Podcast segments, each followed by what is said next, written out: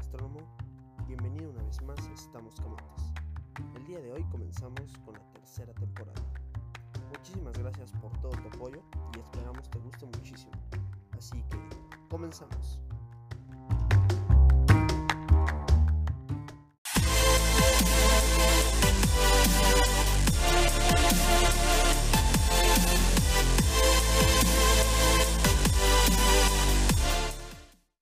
¿Qué tal gastrónomos? Bienvenidos una vez más a Estamos Camotes, bienvenidos al episodio número 4 y se acerca la fecha o una de las fechas más importantes en nuestro país, que es el Día de Muertos, una de las celebraciones pues que más representación nos dan a nivel internacional por todo el folclore, todos los colores, las tradiciones que incluye esta celebración. Y bueno, el día de hoy platicaremos de la relación que tiene la gastronomía con este Día de Muertos. ¿Cómo estás Silvia? Buenas tardes. Hola, estamos Camotes, bienvenidos, gracias por escucharnos. Y sí, como tú dices, ya estamos eh, poniendo los altares en las casas, porque pues sí, como es una, como tú lo dices, es una tradición que nos representa a nivel mundial y que nos conocen por ello, ¿no? Y que además muchos extranjeros vienen a nuestro país año con año para ver estas ofrendas y estos rituales que en cada ciudad pues se acostumbra a hacer a los difuntos.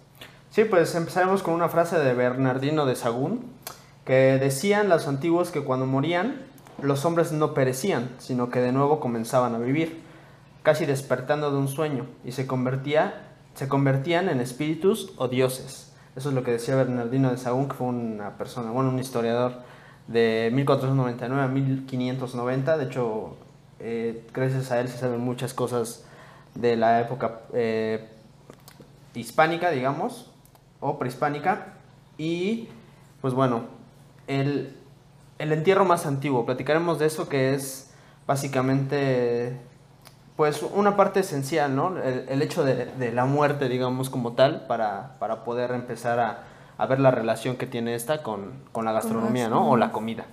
Exactamente. Es muy increíble que la gastronomía también, o sea, nos acompaña en toda nuestra vida, ¿no? Todo desde que nacemos hasta que pues fallecemos, ¿no? Porque en muchas culturas, como tú lo dices, es increíble que la gastronomía se ve involucrada hasta cuando nos eh, entierran o cuando hacen todos estos procesos y veremos en este podcast cómo en diferentes países se han encontrado vestigios de, de estos, bueno, de, estas, eh, de estos testimonios, ¿no? De cómo enterraban a sus muertos antiguamente. Y sí, bueno, se tiene noticia que uno de los entierros más antiguos, que sobre todo es un entierro ritual, es el que fue localizado en las montañas de Sagros, en Irak, donde fue descubierta una tumba de una edad aproximada de 60.000 años. Y bueno, en efecto, en aquella lejana época algunos miembros de esa comunidad enterraron a uno de los suyos y a su lado colocaron vasijas con alimentos y bebidas para su viaje a otros mundos. Entonces imagínate, hace 60.000 años ya había gente, pues de alguna manera, ¿no? Dando un tributo en comida o en alimentos y bebidas a sus muertos, ¿no? O cómo se preocupaban, ¿no? O sea, más que ¿Qué otras cosas era para acompañar tu viaje o como ese, e, ese camino que era de la, muerte, de la vida a la muerte, pues que te acompañe algo que te guste, ¿no? Algo que, que, que, comas. Y sí, como ahora lo estamos mencionando, pues muchas, eh, muchas culturas realmente tienen una relación con, con el hecho de la muerte, ¿no? Y bueno, estas creencias están firmemente arraigadas en el ánimo de muchos de los pobladores del planeta Tierra de una vida después de la muerte. Lo mismo aparecen entre los egipcios, griegos, sumerios y babilonios que entre los primeros pobladores de Mesoamérica. Al respecto menciona Eduardo Matos Moctezuma en su obra Micahuitl, el culto a la muerte, que durante el horizonte preclásico entre 1800 y el 200 a.C., se ve ya un culto a los muertos muy elaborado. En sitios como Tlatilco, Cuicuilco, Tlapacoya y Copilco, en el centro de México, se han encontrado gran cantidad de entierros a los que se acompañan con ofrendas, especialmente objetos de barro, entre los que se incluyen diversos tipos de vasijas, figurillas y máscaras, que nos dan una idea sobre la creencia que en otra vida tuvieron esos grupos étnicos. Exactamente. Como ya lo hemos, eh, como hemos visto alrededor de, toda nuestra historia, eh, el pueblo prehispánico se preocupaba mucho por qué iba a pasar, o sea, ese camino, bueno, como ya lo había dicho, como ese camino que teníamos por recorrer y, al morir, pues eh, se preocupaban porque te fueras bien preparado con alimentos y con este tipo de ofrendas que al enterrarte, pues te acompañaban. Sí, bueno, y en Mesoamérica ya se celebraba el Día de Muertos, realmente desde hace muchísimos años, y eh, en especial se celebraba en el mes noveno o el mes llamado Micahuitontli, Micahuitontli, que se traduce según menciona Alfonso Caso en su libro Los calendarios prehispánicos como pequeñas fiestas de los muertos y que correspondería a lo que para nosotros son los últimos días del mes de octubre y los primeros del mes de noviembre, tiempo este en el que se celebraba la venida de los dioses. Y es algo interesante, el otro lo platicábamos, eh, que justamente en varias culturas o en varias eh, zonas del, del, planeta realmente se celebren este tipo de fiestas o este tipo de relación con, con los muertos. Eh, justamente en la misma época, ¿no? Más o menos, y era algo, algo curioso que tal vez culturas que nunca se habían conocido, como por ejemplo lo mencionamos hace Con Halloween, como, ¿no? ajá, como el Halloween o, o, celebraciones como nórdicas que justamente tienen la misma las mismas fechas, ¿no? Es algo algo curioso. Sí, como tú dices que para nada pues se podían comunicar, ¿no? Uh -huh, sí era algo algo interesante. Y bueno, los pueblos prehispánicos de Mesoamérica suponían que para llegar al Mictlán, que es el reino de los difuntos, donde reina Mictlantecuhtli, al lado de su consorte eh, que ella era la, la, diosa de la muerte, básicamente, pero que ellos no representaban el inframundo como un infierno, ¿no? Al final ellos creían que más bien te ibas con, precisamente con una diosa muy importante y que simplemente era un viaje más, ¿no? En esta vida o en, en todas las vidas que ibas a tener. Y bueno, la forma externa más común de recordar a los seres queridos que emprendieron el viaje al más allá es la ofrenda o el altar de muertos que en infinidad de hogares y lugares es instalado siguiendo las centenarias tradiciones que privan a nuestro país. Sí, y es muy curioso porque, bueno, eh, otros, otras personas de otros países nos están preguntando que por qué celebrábamos como el hecho de que alguien muriera, ¿no? Y nosotros les contestábamos que no, que para nada, ¿no? El, nuestros antepasados creían que después de la muerte tenías una vida que iba a estar como liberada de, de todas las penas que había en, el, en, la tierra como persona física. Entonces cuando tú llegabas con esa diosa, se liberaban como que todas tus eh, penas, tristezas. Entonces eh, ese era, era, era, el motivo de celebración de, de nuestras culturas, bueno, de nuestra cultura, no tanto como el celebrar que la persona muriera, ¿no? Sí, exactamente. Al final creíamos que era como una forma de trascender, ¿no? Y que eso era lo que, lo que estábamos, digamos, lo que estaba pasando cuando morías y, y por eso te ibas a algo mejor, ¿no? Por así Exacto. llamarlo. Y bueno, platícanos un poquito, Silvia, del origen del altar de los muertos. Amado Farga, en su libro de la historia de la comida en México, señala que la costumbre de colocar un altar de muertos se remonta al año de 1563, cuando el beato Sebastián de Aparicio instituyó todos estos festejos en la hacienda de la Careaga, en las proximidades de Azcapotzalco. Y así dice Farga, encontró esta costumbre que se venía practicando desde antiguo en otros lugares del mundo, fácil eco entre los indios, quienes consideraban que, de alguna manera, había de honrar a sus difuntos, siendo hechas estas ofrendas a base de productos y comidas de la preferencia pues de ellos. De acuerdo con esta tradicional costumbre, el primer día de noviembre se recuerdan a los muertos pequeños. Ya pueden ser niños, este, bebés, y ese, este día se le dedica pues, a personas pequeñitas. En el 2 de noviembre ya tenemos que es para las personas pues ya de edad adulta, ¿no? O, que ya son mayores de edad y se acostumbra pues recordar a, al papá, a la mamá, al abuelito, etcétera. En el primero de noviembre, pues como ya lo mencionábamos, que se recuerdan a las personas pequeñitas, se, se acostumbran poner atoles, eh, como dulces, eh, como un, una gastronomía pues más eh, del gusto a de las personas pequeñas, como los niños. Sí, de hecho, la investigadora Virginia Rodríguez Rivera, haciendo su libro La comida en el México antiguo y moderno, que ella descubrió que en Milpa Alta le informaron en 1945 que solamente a los tres días de haber sido montada la ofrenda pueden comer los familiares estos alimentos, a los que según la creencia popular ya les falta la sustancia, pues la absorbieron los seres del más allá, ¿no? Siempre se dice también que, que la comida que dejaste en la ofrenda pues ya no sabe igual, o que, digo, no sé si sea mito o que sea realidad, ¿no? Pero pues realmente no es como que, como que, digo, la comida, no sé, como ahorita vamos a platicar algunos otros platillos como el mole, los tamales, etcétera, pues normalmente ya no se comen, realmente muchas, Sí, muchas casas se tiran, ¿no? Porque ya es como que... Estuvo fuera Primero de- porque estuvo afuera de, de varios días y además porque pues sí dice que ya, ya fue comido por... Por, Por los espíritus. Los espíritus, ¿no? De, de tus familiares.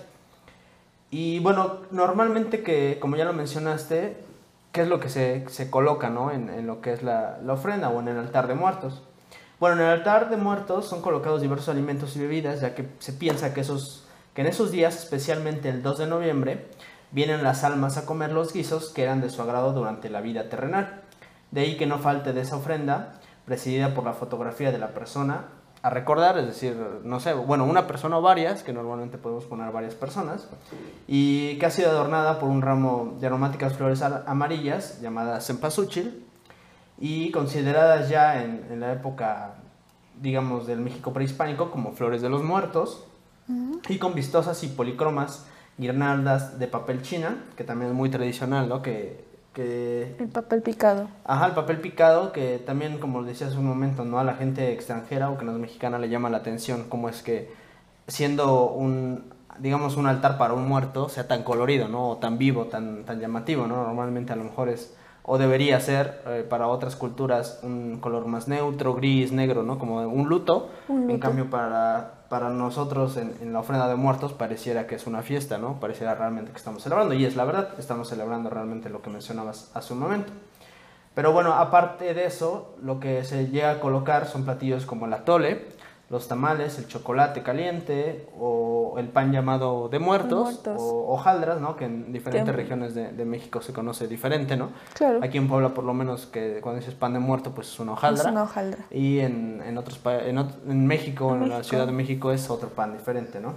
Y bueno, también se coloca la calabaza en tacha, el mole con ajonjolín, frijolitos, bebidas como pulque, cerveza, tequila, eh, cigarros, agua, sobre todo Sobre también. todo agua es un elemento importante. Igualmente es común colocar un incensario de barro negro vidriado que contiene copal para que el aromático incienso prehispánico atraiga más fácilmente el espíritu de los seres queridos, a quienes de esta manera eh, pues están honrando toda su familia, ¿no? Y bueno, ahora vamos a describir un poquito de los platillos que ya mencionamos, en qué consisten, por si nos están viendo en otra parte, en otro país o en, en su estado no conocen estos guisos, ¿no? Y bueno, vamos a empezar por un dulce de calabaza en tacha. Este, este es un postre que suele colocarse en las ofrendas y si se sirve en unas vasijas de barro.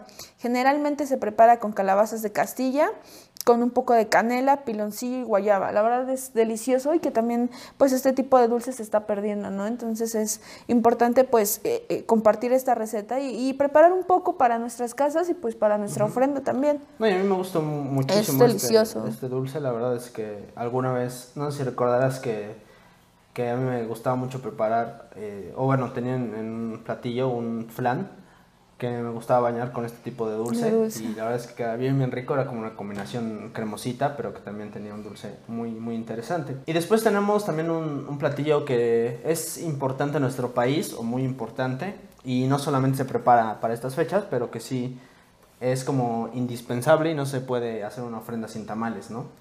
Eh, que generalmente pues son elaborados a base de maíz, o normalmente todos son elaborados a base de maíz, y normalmente se, se envuelven en la misma hoja del maíz, de aunque plátano. también pueden variar por hojas de plátano eh, y algunas otras preparaciones. Digo, en cada estado tienen un, un diferente tipo de, de, de preparación, ¿no? Por ejemplo, hay rellenos o tamales rellenos de rajas, de frijoles, de chiles, de pollo, de mole verde, por mencionar algunos. Y además, por ejemplo, también está eh, las corundas y los uchepos en Michoacán, los tamales colados en Yucatán y el zacahuil, que es un, un tamal de Hidalgo. Son algunos de los muchos tamales famosos que bueno, se preparan en esta fecha del Día de Muertos. Y haciendo un paréntesis en cuanto a los tamales, la otra vez leía que existen más de 271 variedades de, de tamales en toda la República. Entonces, para el otro podcast hay que hablar un poquito de, de todos los tamales. Vamos a dar la receta de todos los No, tamales. no, tampoco. Sí, la verdad es que el tamal yo creo que tiene... Y, y, bueno, también he escuchado inclusive que es un, un tamal, es una preparación que no solamente se hace en México, también inclusive en algunos países de Sudamérica eh, o Centroamérica, que bueno, está Guatemala, eh, El Salvador, Honduras, Belice. países también se... Belice, también se preparan tamales y tienen mucha influencia de ese tipo de comida. Y otra preparación que también es a base de maíz, como pueden ver, pues también mucha de la cultura o de la comida va relacionada con el maíz, que al final también es una parte fundamental de la, de la relación con los dioses, ¿no? Que teníamos en la época prehispánica. Entonces, pues va muy relacionada con, con, con el hecho de representarle la muerte, ¿no? Y bueno, el atole es una bebida elaborada con masa de maíz y agua, generalmente se suele condimentar con canela y piloncillo o vainilla. Y bueno, además se le agrega un poco de frutas como fresa o guayaba. La verdad es que un atole bien hecho y un atole, digamos, natural, eso tiene un sabor increíble. Increíble y súper nutritivo, o sea, prácticamente es como los que, lo que conocemos ahora un smoothie, con todas las propiedades y todos los, eh, los beneficios que aporta uno de estos. Un atole también se defiende y iniciar el día con, con uno de estos es bastante rico y bueno para la salud. Sí. Otro, otro platillo que podemos encontrar en nuestras ofrendas, pues es el mole, ¿no?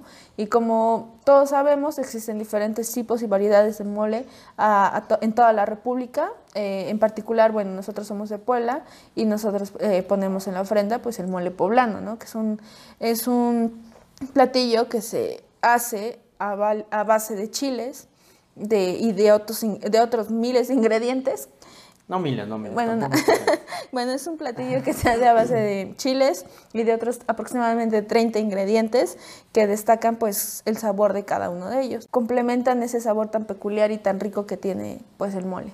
Sí, al final el mole es parte de la, de la historia de nuestro país en, en gran, o sea, tiene una gran importancia por todo lo que lo que tiene de cultura dentro de la receta y además de los ingredientes que lleva. Y su preparación, que también no es fácil. Tipo de ¿eh? preparación, exactamente. Además existen muchísimos tipos de mole igual. La otra vez eh, tuve la oportunidad de visitar Chiapas, por ejemplo, y descubrimos que había también varios tipos de mole que nunca habíamos probado. Con frutas. Ajá, inclusive ahí en, en, en ese estado, que fue algo interesante porque conocíamos a lo mejor nosotros solamente el de Puebla, obviamente, y también el de Oaxaca, ¿no? Que tiene algunos como el negro, el rojo, el amarillito, etcétera.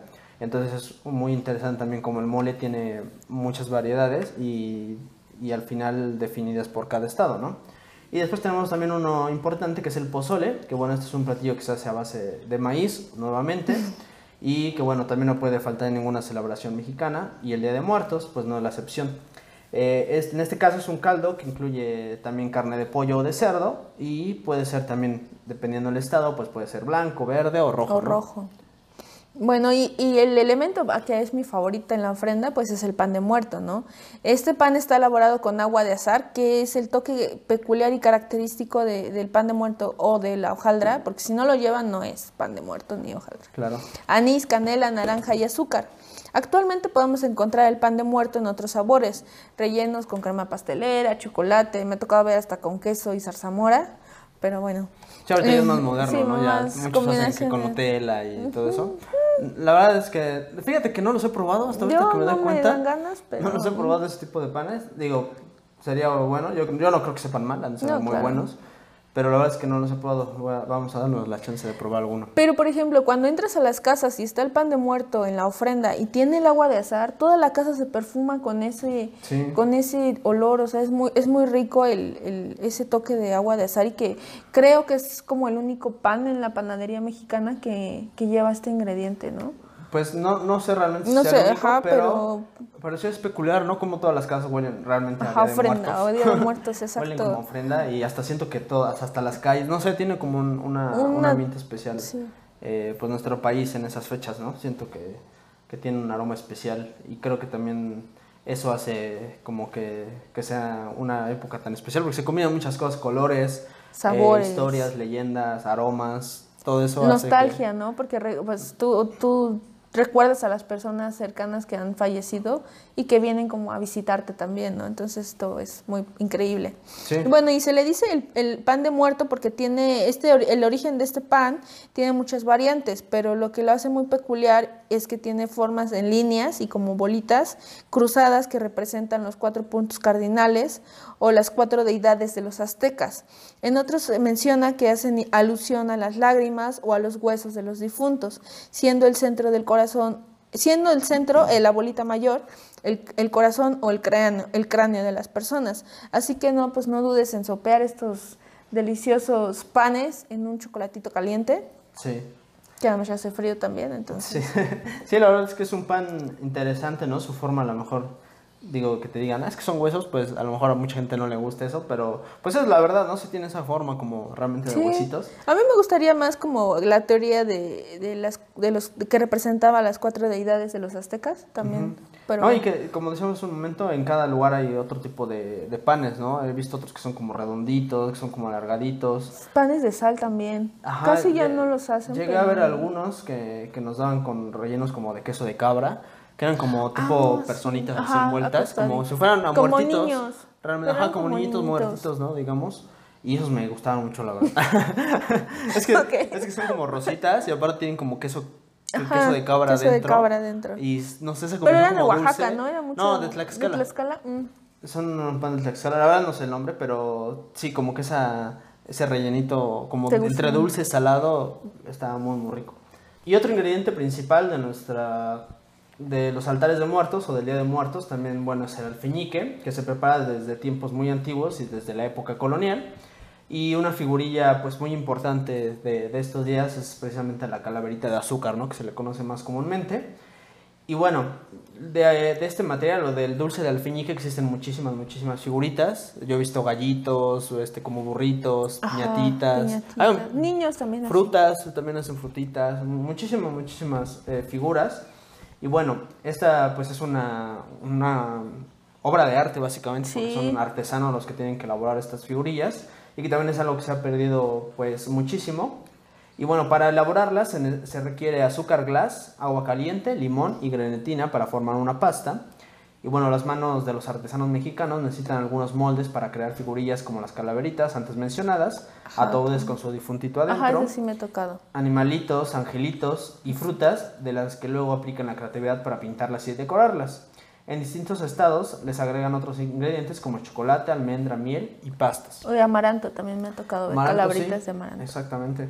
Entonces el alfeñique pues también es, es un- una preparación muy importante y que, que la verdad, digo, a mí en lo personal a lo mejor en cuestión de azúcar no, no soy tan, Afecto. tan afecto a este platillo porque tiene mucho dulce y me llega a hostigar, pero yo creo que en porciones pequeñas pues es bastante, bastante rico, y una decoración muy, muy interesante, ¿no? Pero como tú lo mencionabas, o sea, esto es una, una obra de arte porque son, o sea, como lo están, lo estás narrando, que son eh, implementadas a mano, porque ahorita ya se conoce como los moldes, ¿no? Que son de chocolate, pero pues con estos moldes que ya son bien fácil, bueno, no tan fácil, obviamente no quiero decir que sea fácil, ¿no? Sí, pero claro. ya te, te, pero te quita toda esa labor de estar haciendo la pasta y estar como que haciéndolo a mano y esculpiendo, ¿no? Entonces sí, pues, la- bueno, no sé si bueno o malo, pero ya se ha ido perdiendo como esa, la artesanía de fabricar estas calabritas Sí. y que además, eh, se, bueno, se acostumbra que a la calabrita se le pone el nombre de la persona que falleció. Sí, también le ponen ahí el nombrecito. eh, y de hecho ya unas las hacen hasta con nombre, ¿no? Para que tú nada más llegues y elijas a la, a A la la que- persona, bueno, al nombre, del de la- nombre. De, la, persona que, que querías. Y pues sí, o incluso algunos hasta te la ponen al momento, ¿no? Entonces, Sí. no, pues qué nombre ya se lo escriben, porque no tienen como papel aluminio ahí, este, así como acá, ¿no? En la frente. En la frente. Y es donde llegan a escribirlo.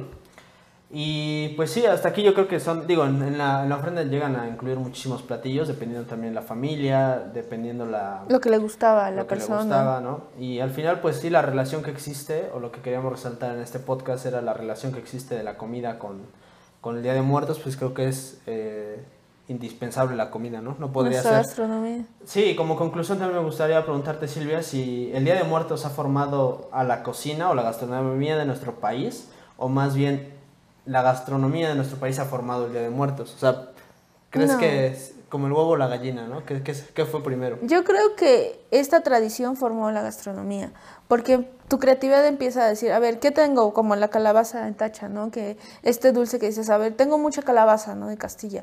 ¿Qué hago? Ah, bueno, tengo a ploncillo, tengo esto. Entonces estas, eh, esta, esta, es, bueno, estas fechas y los ingredientes que nos da pues la temporada hace que se mezcle tanto tradiciones como ingredientes y que juntos, bueno, que todo esto haga la, hagan los platillos que conforman el Día de Muertos o que sean pues memorables en estas fechas. Sí, al final. ¿Tú qué crees que- ah, no sé, yo, yo creo que sí, al final. Es que, es- es- o sea, el Día de Muertos, como ya vimos, se celebra desde hace muchísimo tiempo, Mucho ¿no? tiempo. O sea, no podría decir. Incluso se celebraba antes de que muchos platillos existieran. Entonces, También. yo creo que en parte sí tiene razón, ¿no? Que muchos platillos fueron dedicados o pensados en, en darle un tributo a nuestros muertos. Y pues sí, tal vez pudo haber sido parte de que tengamos tantos platillos, ¿no? Como tan, tan, eh, tan de honor, ¿no? Tan de alguna manera de, de rendir tributo. Entonces yo creo que sí podría ser esa, esa parte.